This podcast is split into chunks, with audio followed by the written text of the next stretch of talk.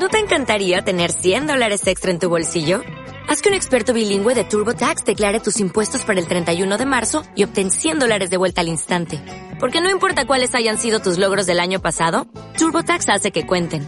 Obtén 100 dólares de vuelta y tus impuestos con 100% de precisión. Solo con Intuit TurboTax. Debes declarar para el 31 de marzo. Crédito solo aplicable al costo de la presentación federal con TurboTax Full Service. Oferta sujeta a cambios o cancelación en cualquier momento. Mamarazzi Radio. Que hay que recuperar esta idea de hablar de un proyecto de vida enfocado a esta sensación de bienestar, de felicidad. Es que estoy muy ocupada, tengo mi agenda llena, no, no tengo tiempo para nada. Pareciera que se promueve en nuestra cultura. Eh, desde mi punto de vista, hay que empezar por la parte del autoconocimiento. Es este nuevo enfoque del bienestar hacia un estado de, felicidad, ¿no? de estar en paz, de estar tranquilo. ¿no? Y a veces confundimos el tema del éxito, el tema del bienestar con cosas materiales. De, de momento nos encontramos en situaciones o en, en crisis, decimos, ¿qué hago aquí? ¿Cómo llegué hasta este punto? Pues mira, en palabras muy sencillas, para mí un proyecto de vida, como te mencionaba, es como una brújula. Mamarazzi Radio. Bienvenidos al podcast oficial de Mamarazzi, Mamarazzi Radio. Mi nombre es Odria Ronis y voy a entrevistar a los mejores especialistas en educación, salud, psicología, emprendimiento y todos los temas que nos interesan a las mujeres de hoy. Quédate conmigo y aprende algo nuevo.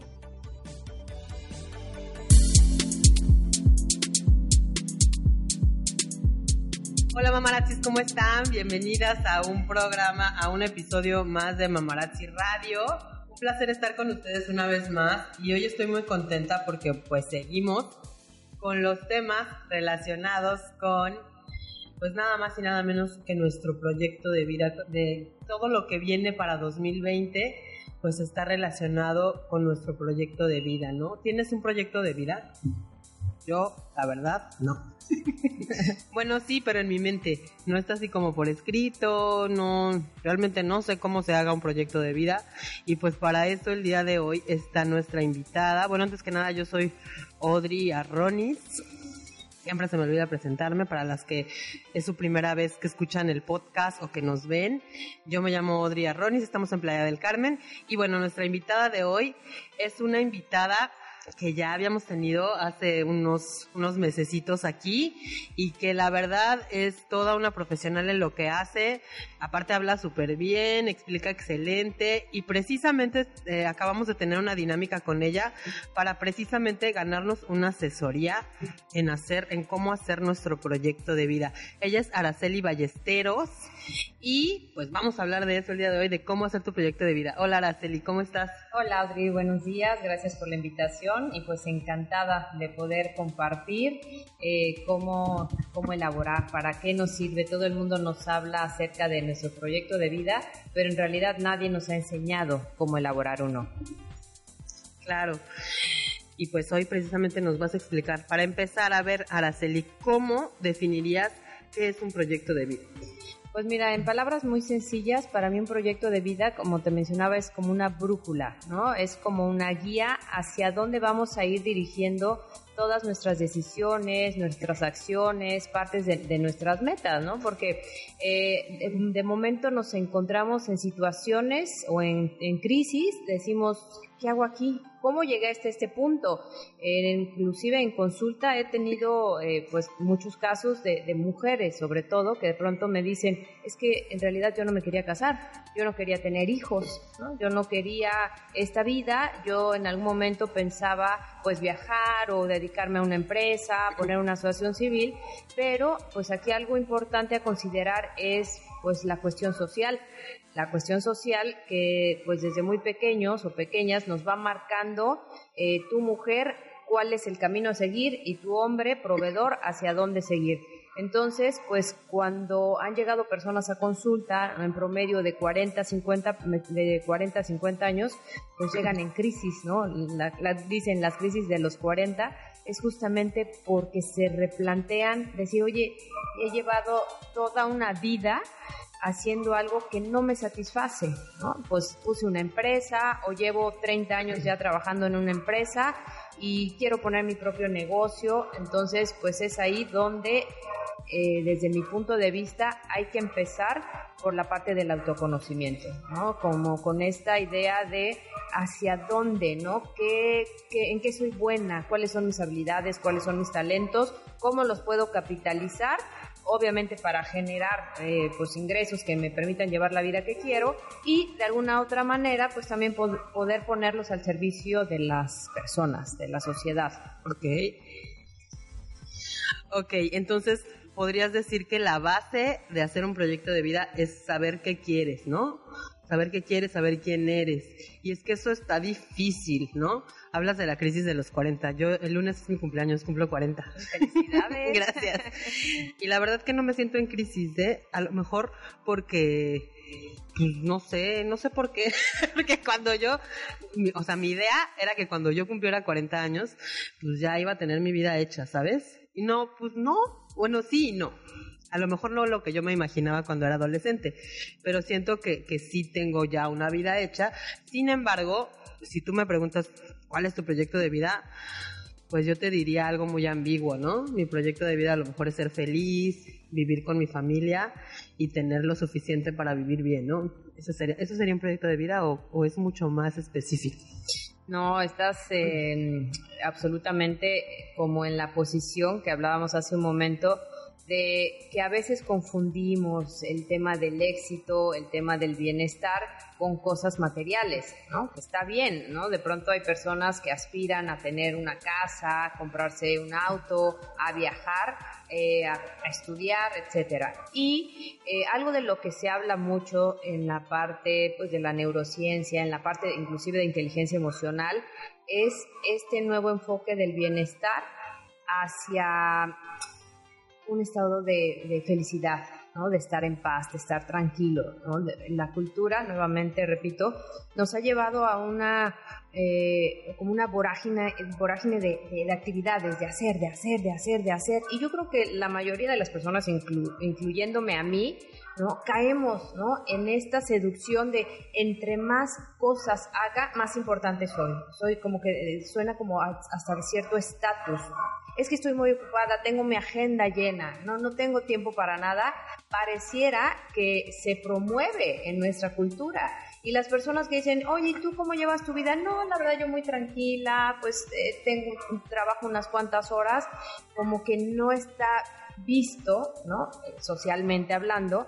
Entonces yo creo que hay que recuperar esta idea de hablar de un proyecto de vida enfocado a esta sensación de bienestar, de felicidad, porque si tú tienes como motivación eso, obviamente lo demás pues son los medios que te van a llevar, no al revés, la ecuación la hemos hecho al revés, ¿no? Como decir, bueno, ahora que tenga mi casa voy a ser feliz, ahora que me case y tenga mis hijos voy a ser feliz, ahora que tenga mi propia empresa voy a ser feliz, y no, más bien lo que tú estás diciendo es la fórmula a la cual están apostando, ¿no? Eh, en diferentes programas en el mundo, inclusive a nivel empresarial, en las escuelas, es promover el bienestar, pero no solo el bienestar respecto a, lo, material. a lo material, sino que enfoquemos el bienestar a una sensación de tranquilidad y, de estar bien contigo misma y de estar bien con los demás.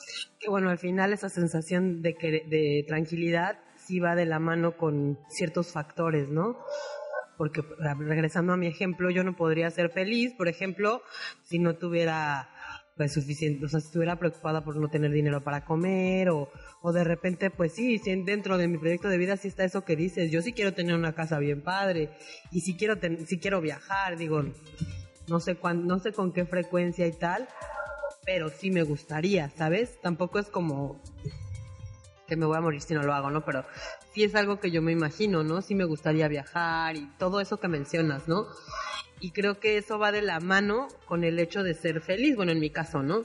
Hace rato me hablabas de que, de que tenemos que estar bien conscientes de que cualquier cosa que nosotros deseemos está bien, ¿no? Decías, a lo mejor si vives en, siendo un hippie, eh, por ahí en la selva, para ti está bien, está bien eso. O si tú, o si deseas hacerte rico, pues también está bien, dependiendo de cada quien.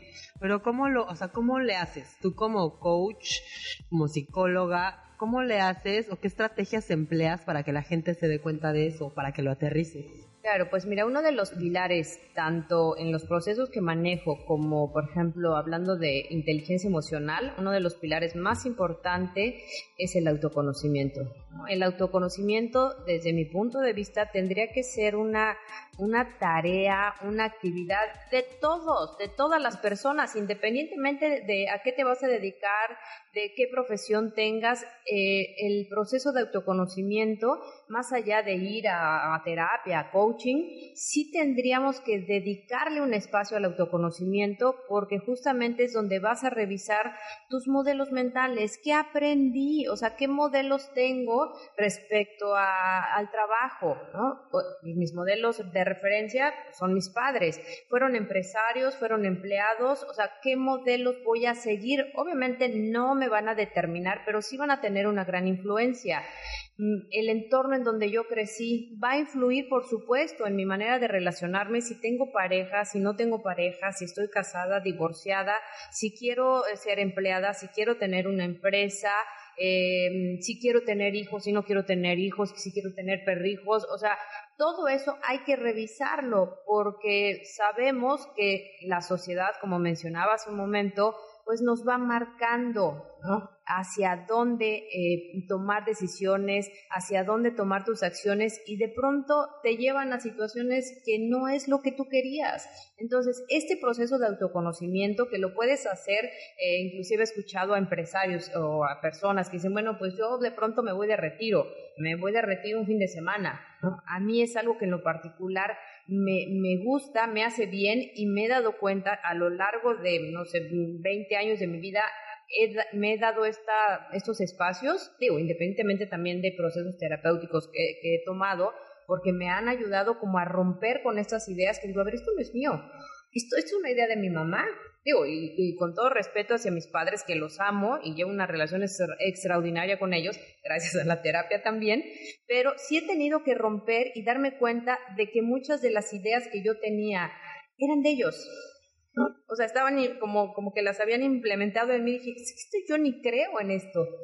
Yo, yo ahora, obviamente, en la medida que te conoces, que te expandes, tus cursos, talleres, experiencias, trabajos, parejas, pues amplías tus modelos mentales y eso te permite, ahora sí, ir definiendo un proyecto de vida, pero con base en lo que tú quieres, con base en tus habilidades, con base en cuál es tu mayor motivación y no cuál era la motivación de tus padres, ¿no? Porque cuántos casos conocemos de que pues, tu papá quería ser médico y de pronto pues te va orillando a que tú hagas lo que él no pudo ser. Sí, es Entonces, eso es muy típico en muchas, en muchas eh, familias, en muchos jóvenes que terminan estudiando la carrera que sus padres no pudieron estudiar. Entonces, cuando mm, pues, te comentaba, ¿no? En, consulta o con amigos o personas cercanas, dicen, yo ni quería estudiar contabilidad.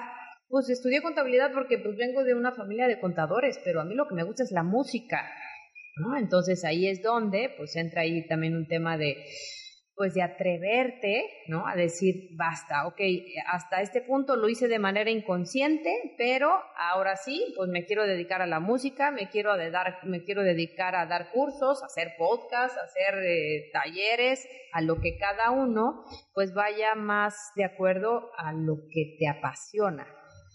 Ok, entonces como quien dice es deslindarse de esas creencias que tienes como que planteadas en la cabeza.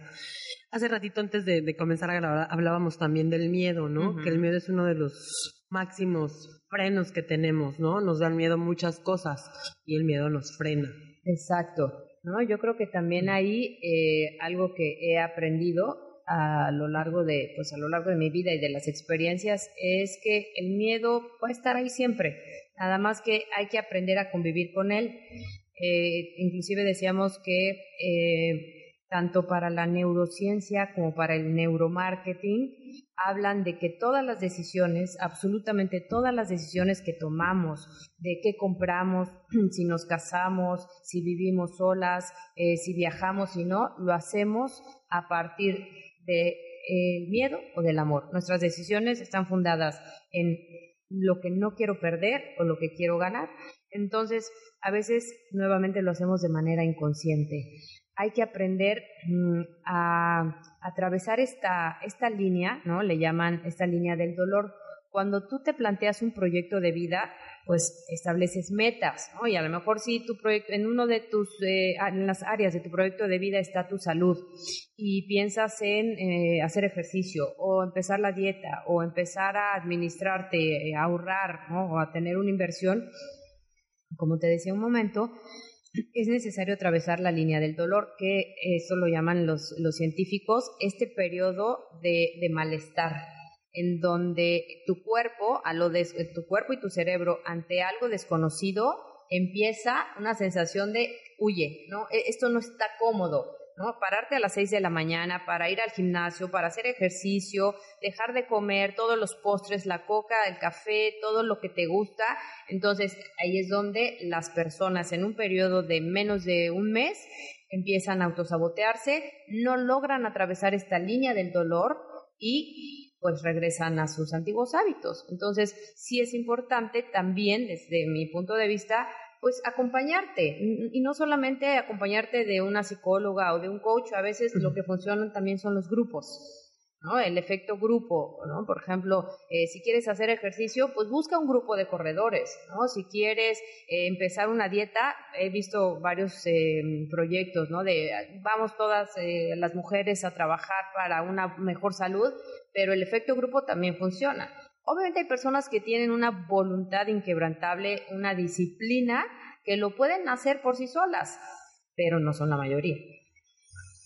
Suena bien fácil, ¿no? Así como que, ay, autoconócete y luego, este, rodéate de gente que Suena muy fácil, pero pues no, no lo es, ¿no? ¿Cuántas veces yo ahorita que estás diciendo eso he estado en ese, en ese, pues en esa situación, ¿no? hablabas como del cambio de hábitos alimenticios ¿Cómo le haces? O sea, realmente, ¿cómo le haces? Bueno, ya me diste una idea, ¿no? Grupo y tal, pero en esta vida vertiginosa a veces se nos olvida o no tenemos el tiempo de buscar situaciones para autoconocernos, de pues de cambiar esos hábitos que nos están dañando, inclusive darnos cuenta, o sea, ¿cómo le hago para, para tener un mejor autoconocimiento? Nos decías, no sé, ir a retiros tal, pero no sé, a lo mejor no puedo. Danos algún consejo que nos pueda ayudar a autoconocernos, por favor. Pues mira, em, el, el autoconocimiento o también podríamos hablar de tener mayor conciencia de nosotros, eh, a veces puede ser algo tan simple, ¿no? Ahora hablando de estas nuevas metodologías como de, de mindfulness, de estar presentes, es una herramienta muy sencilla, o sea, muy accesible para cualquier persona, pero el empezar a hacernos presentes, ¿sí? Es una parte de autoconocernos. El tema aquí es que como estamos tan distraídas, tan dispersos, todo el tiempo pensando y planeando a futuro o lamentándonos el pasado, pues no hay momento para conocernos. ¿no? Si tú estás en un proceso de empezar con una dieta, empezar con un ejercicio, empezar con cualquier cosa diferente o nueva, si tú tienes esta eh, posibilidad y darte este espacio de, mayor, de darte momentos de presencia, Nosotros le llamamos como pausar y decir, a ver, ¿qué, me está pasando ahorita? ¿Qué necesito? Inclusive en alguno de los cursos, eh, uno, uno, de los cursos retiros en los que estuve el año pasado, decían, el tema de, de los hábitos, que las personas no pueden cambiar hábitos, es porque están distraídos. Porque si tú estuvieras más presente, ¿no? De pronto, pues alguien llega y pone la botana. Y como tú estás, ¿no? Ausente, del momento en automático vas y agarras los, los postres, los dulces, lo que te ponen o el vaso de coca. Pero si tú estés consciente y empiezas a habituar que a lo largo de tu día empieces a tener pausas donde dices, a ver qué tengo, a ver, tengo hambre, pero realmente es hambre o es esa ansiedad por comer porque ya se me antojó la coca o el dulce, ¿no? Y entonces hacerte consciente, hacer estas pausas, ¿no? Tú dices, bueno, a ver, en lo práctico, en lo más sencillo, en la medida que la, gente, inclusive en las empresas con las que trabajo, es empezar a enseñarles el, a ver, pausa, porque si tú tienes momentos de mayor presencia, puedes identificar, a ver, algo, ¿por qué me estoy sintiendo ansiosa? A ver, ¿por qué tengo como esta sensación de malestar?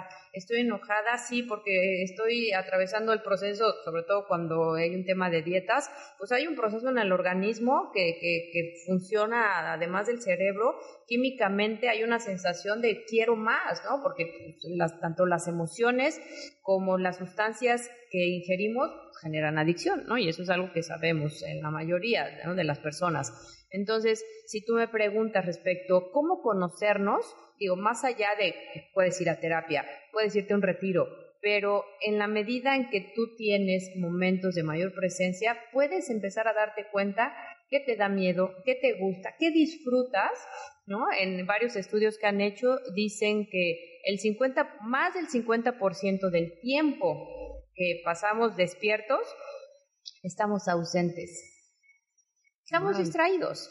O sea, estás lavando los trastes y estás pensando que ya vas a recoger a tu hija. Vas por tu hija y estás pensando que al ratito tiene la clase y vas para dejarla a la clase y estás pensando que tienes que pasar al súper. O sea, y es real, la mayoría de, de las personas pasamos ausentes. Entonces, inclusive dicen, uno de los factores que nos generan mayor bienestar, hablando de la felicidad, es estar presentes. O sea, disfrutar lo que estás viviendo. Exacto y suena igual bien fácil, pero pues creo que es una cuestión como de generar el hábito, ¿no? De acordarte. Y, y es, es, pues sí puede ser fácil porque en el momento que te acuerdas que no te estás acordando, de como que ya estás más presente. Ok, entonces bueno, el plan de vida, autoconocernos eh, y después. Después es tener como tu motivación. Eh, hay tres circunstancias en las que normalmente tomamos decisiones, ¿no? Y retomando la parte de que a veces es desde el amor o desde el miedo, pero si tú te das cuenta y analizas cada una de las personas que nos están escuchando, revisa decisiones importantes que hemos tomado. La primera es cuando estás insatisfecha. Hay una sensación de que dices, mm, ya no estoy a gusto, ya no me siento satisfecha eh, en este lugar donde vivo, o en esta empresa donde trabajo o con esta relación, hay una sensación que sabemos, si estamos conscientes, ¿no? si estamos más presentes, que dices, ya no estoy satisfecha.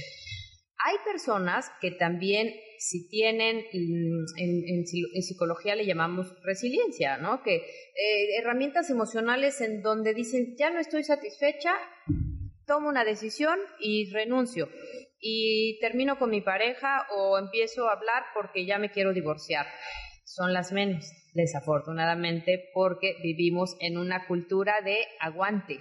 ¿no? De, pues mira, es que aguanta, ¿no? Eh, las relaciones son difíciles, complicadas. Exacto, ¿no? Como en este discurso de que hay que aguantar, ya sea una pareja, ya sea una, una relación laboral, ¿no? O decir, pues hay personas que dicen, pues es que le gusta estar en su zona de confort. Y yo lo que siempre reviso es que aparentemente es confortable, pero si tú analizas estas situaciones donde estás insatisfecha, pero por miedo no tomas la, decisión, no, es que estés en una zona de confort, es, muy inconfortable, pero tienes miedo de tomar la decisión. Entonces, el primer punto en donde las personas podrían ¿no? Eh, tomar decisiones para llevar a cabo sus metas y tener un proyecto de vida, el primero es identificar cuando hay una sensación de insatisfacción. Eso bastaría para ya decir, ya no quiero eh, llevar una vida sedentaria y quiero hacer ejercicio, ya no quiero eh, tener este problema en mi salud y quiero tomar una decisión. Ok,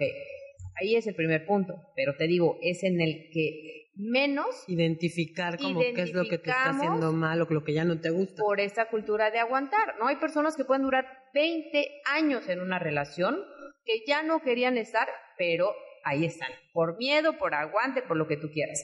Segundo punto, que es lo que me preguntabas, tener muy clara una motivación. Si tú tienes algo que, te inspire, ¿no? que, te motive, una aspiración, eh, te pongo un ejemplo, eh, dices hace rato, pues a mí me gustaría tener mi casa, ¿no? es algo que me motivaría, yo te aseguro que si tú haces en tu proyecto un plan en donde dices, bueno, necesito aumentar mis ingresos eh, porque quiero comprarme mi casa, ¿sí? es mucho más fácil que esta motivación te lleve a ser más disciplinada, a ver de qué forma vas a generar más ingresos, porque te empiezas a visualizar en tu casa. Ok, bueno, a cinco años me quiero construir esta casa o ya vi la que me quiero comprar.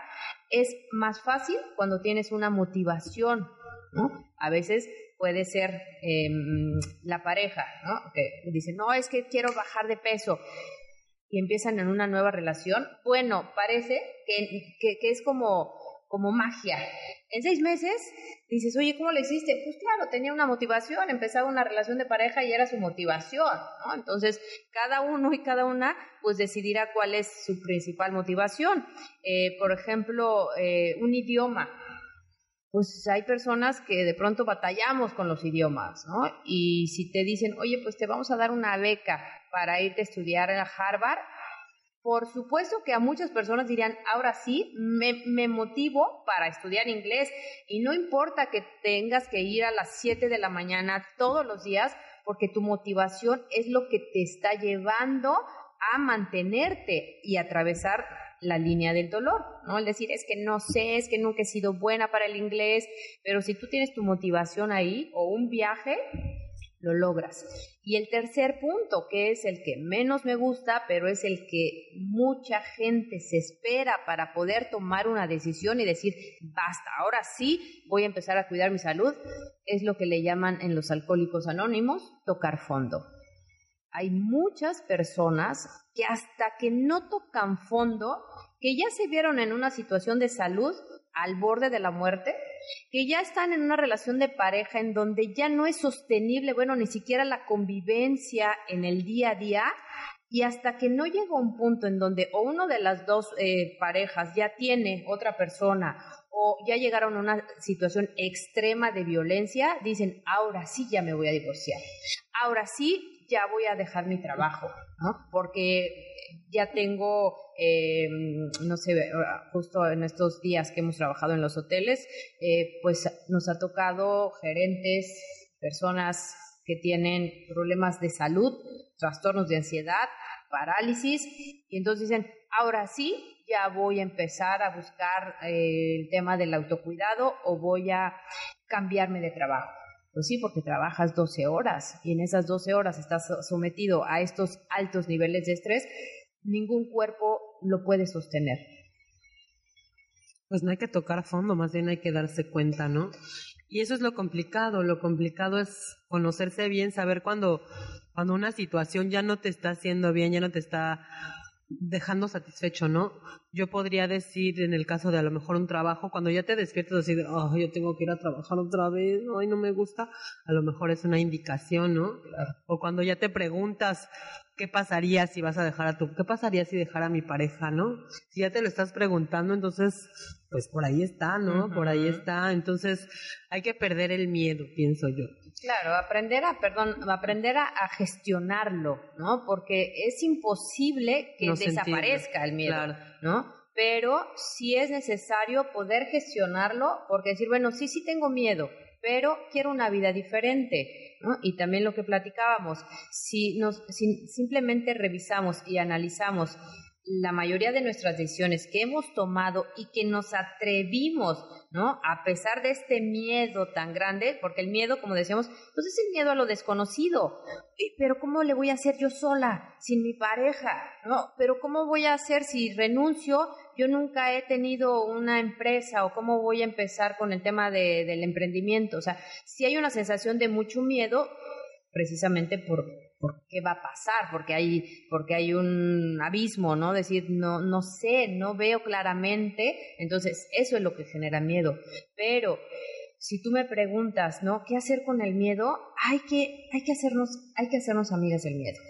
Hay que aprender a verlo, a decir, mm, ya llegaste, dale adelante, te invito a un cafecito, porque el miedo también es como un indicador ¿no? También es eh, algo que hay que poner la atención. Como con vete con precaución, ¿no? No, tomes decisiones atrabancadas. Sintiendo miedo, bueno, entonces no es momento para tomar una decisión. Primero reviso qué está pasando y hay que aprender a convivir con el miedo. Hay que aprender a gestionarlo, así como gestionar las otras emociones, pero el miedo desde mi punto de vista es el que mayor dolor y sufrimiento nos deja porque es el que nos está impidiendo lograr nuestras metas, lograr la vida que queremos. Y mucha gente está viviendo una vida que no quiere, está con personas con las que no quiere, está en trabajos que no quiere. Y si tú me preguntas, ¿pero por qué? Por miedo, porque no sabe que ahí está, nada más que hay que gestionarlo ¿no? Tampoco hay que satanizarlo, pues pobrecito, ¿no? Vivimos en una cultura del miedo, hay que aprender a convivir con él. Y atreverse, ¿no? A hacer las cosas. A veces hacemos algo y ya en el momento que lo hacemos nos damos cuenta, pues que no era tanto, ¿no? O sea, que no era para tanto. Y, yo, hablo por mi experiencia personal, ¿no? Porque, pues precisamente ha habido parteaguas en mi vida en las que me he atrevido, he jugado con ese miedo, como tú lo mencionas, y me ha ido mucho mejor. Casi siempre ese dicho que los cambios son para bien, es muy real, ¿no? Creo yo. Oye, por último, hablando del proyecto de vida, el proyecto de vida es algo que se escribe. Sí, y de preferencia, como decías al principio, pues yo lo tengo en mi mente. Yo creo que la mayoría de las personas tenemos como una idea de hacia dónde, pero, eh, pues, nuevamente, está comprobado científicamente que en la medida en que tú escribes una meta, una decisión, un proyecto de vida, tiene mucho más fuerza, ¿sí? Tiene mucho más fuerza. Entonces, el proyecto de vida, ¿cuál es su motor? Tu motivación. Eh, por eso funcionan para muchas personas el establecer un proyecto de vida, ¿no? El estar revisando, a ver, ¿cuál fue mi proyecto de vida del año pasado? ¿No? Bueno, ahora lo voy a hacer a cinco años, ¿no? Porque cinco años puede ser un plazo en donde puedes establecer ciertas acciones, metas, ¿no? Para que puedas ir alcanzando este proyecto. Entonces, eh, el proyecto de vida lo que te mueve es tu motivación. Bueno, a ver, ¿qué, me motiva a hacer mi proyecto de vida?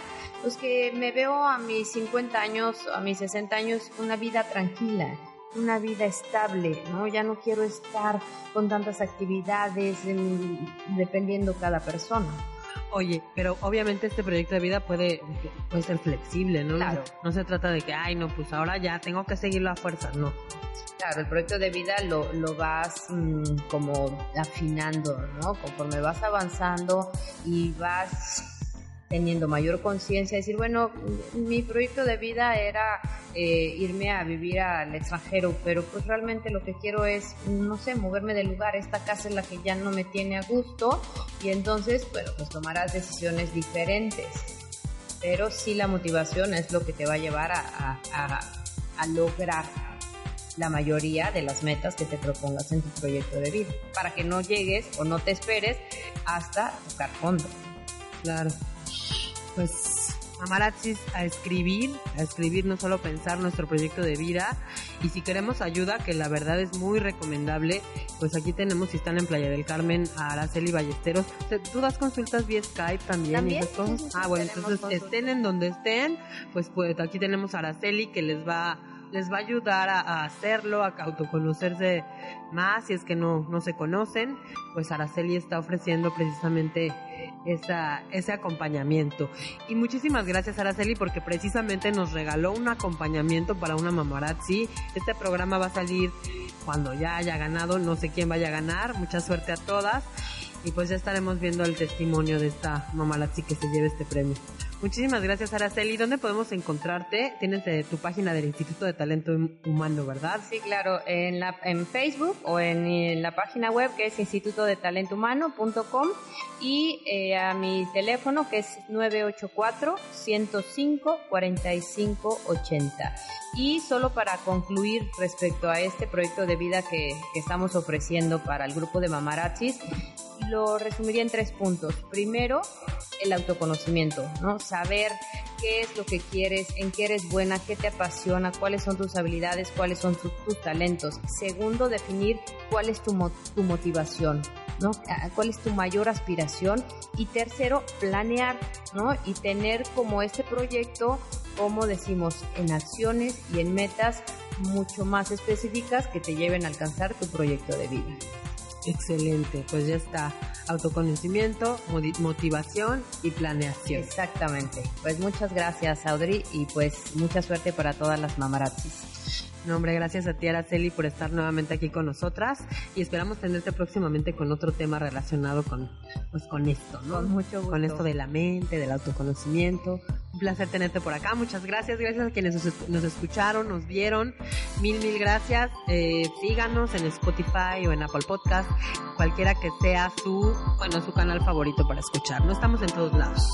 Muchísimas gracias, Gracias. Araceli. Gracias. Hasta la próxima.